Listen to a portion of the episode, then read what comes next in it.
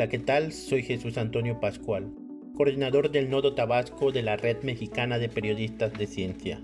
Les invito a escuchar nuestra participación en la ciencia que somos de Radio NAM. En esta emisión compartimos el último informe que dio la OMS en relación con el desarrollo de las vacunas contra el COVID-19. Les invito a seguirnos en nuestras redes sociales, Twitter, Red-MPC y Facebook, Red Mexicana de Periodistas de Ciencia.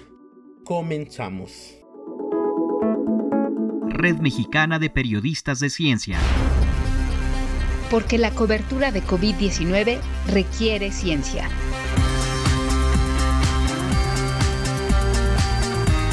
Con la Red Mexicana de Periodistas de Ciencia.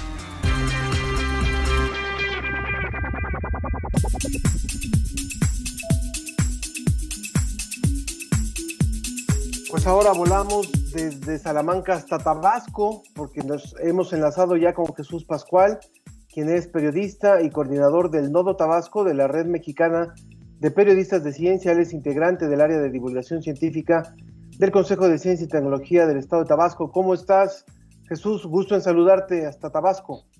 Hola, hola Ángel y Sofía, ¿me escuchan? Perfectamente. Sí, muy bien. Saludos desde Tabasco en representación de la Red Mexicana de Periodistas de Ciencia. Un gusto estar con el auditorio de la ciencia que somos de Radio NAM. Bueno, pues este, comentarles en esta edición que iniciamos contándoles que aún es incierta la fecha en que estará lista la vacuna contra el COVID-19. Aún este jueves la Organización Mundial de la Salud informó que la comunidad científica trabaja en el desarrollo de 141 vacunas y hay 17 candidatas que podrán, podrían pasar a la siguiente fase. Para darnos una idea, el trabajo que se está realizando en el mundo, la OMS dio a conocer que todos los días se publican hasta 500 ensayos científicos al respecto. Y esta semana se dio a conocer que dos equipos de investigación tuvieron buenos resultados en sus ensayos con humanos. El primero está conformado por la Universidad de Oxford y la empresa AstraZeneca. Después de realizar sus pruebas, se observó un avance en la respuesta inmune hasta entre los 8.000 voluntarios que participaron en la fase 3 de los ensayos. El otro equipo está conformado por la farmacéutica estadounidense Pfizer y la firma alemana Biotech que demostraron que una de sus pruebas de vacuna contra COVID-19 es segura y llevó a los pacientes a producir anticuerpos. En tanto, en México, contarles que al menos tres proyectos con potencial para generar una vacuna contra el COVID-19 es uno de los institutos de biotecnología de la que trabaja con fragmentos de la proteína S utilizada por el virus SARS-CoV-2 para unir a una célula humana e infectarla como parte de su proyecto. También eh, otro proyecto que es el Avimex, que se enfoca en una vacuna basada en uso veterinario. Actualmente es estrategias similares a las usadas en aves y porcinos, así como una proteína de, del virus SARS-CoV-2. Como lo verán, hay mucho esfuerzo de la comunidad en México y en el mundo para frenar la pandemia y pues se está trabajando en eso. Ahora, como cada viernes, Sofía y Ángel les presentamos una nota de la iniciativa COVID Conciencia que habla de las microalgas, de las microgotas, perdón, de, la, de saliva, la principal vía de contagio del SARS-CoV-2. Esta investigación es de Rosy Amirena y Aleida Ruedas. Vamos a escuchar. Esto es COVID Conciencia. Periodismo científico en tiempos de COVID-19. Aunque en algunos espacios públicos ya es obligatorio el uso del tapabocas, el debate sigue. Pero la discusión deja de lado la causa del debate. Las gotas de saliva que expelemos al hablar, toser, exhalar o estornudar y que pueden ser vehículo de transmisión del SARS-CoV-2. Estas gotas son importantes porque dependiendo de su tamaño, velocidad y dinámica, pueden decirnos qué tanto riesgo hay de infectarnos al inhalarlas.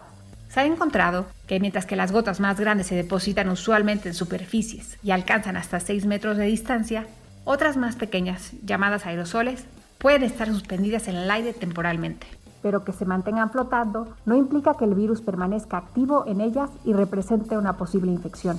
El investigador del Departamento de Ecología y Biología Evolutiva de la Universidad de Princeton, Dylan Morris y su equipo, encontraron que el virus puede permanecer suspendido en las gotas en el aire hasta por 3 horas, pero solo es capaz de infectar por 1.2 horas máximo en las condiciones de su experimento.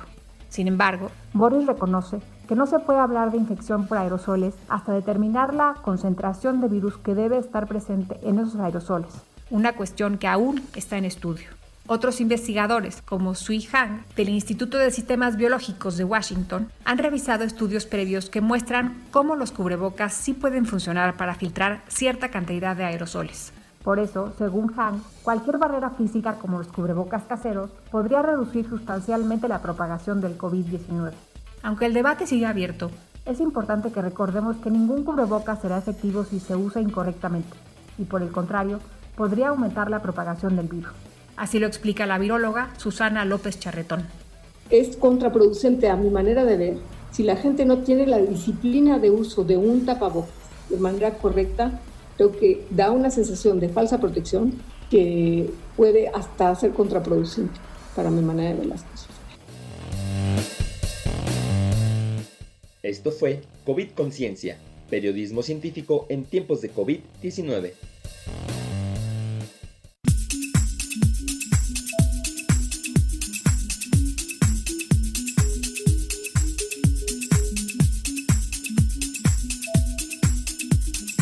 Qué importante es lo que nos presentas, Jesús, porque puede parecer para cierto público una necedad, pero aquí yo creo que es una cuestión de responsabilidad, es una cuestión de, de conciencia ciudadana. El uso del cubrebocas no es una cosa superficial, no es una cosa mínima y realmente es importante el porcentaje de contagio que puede ayudar a prevenir el usar este cubrebocas, de manera que es fundamental lo que ustedes nos están presentando hoy, Jesús, y creo que es algo en lo que tenemos que insistir.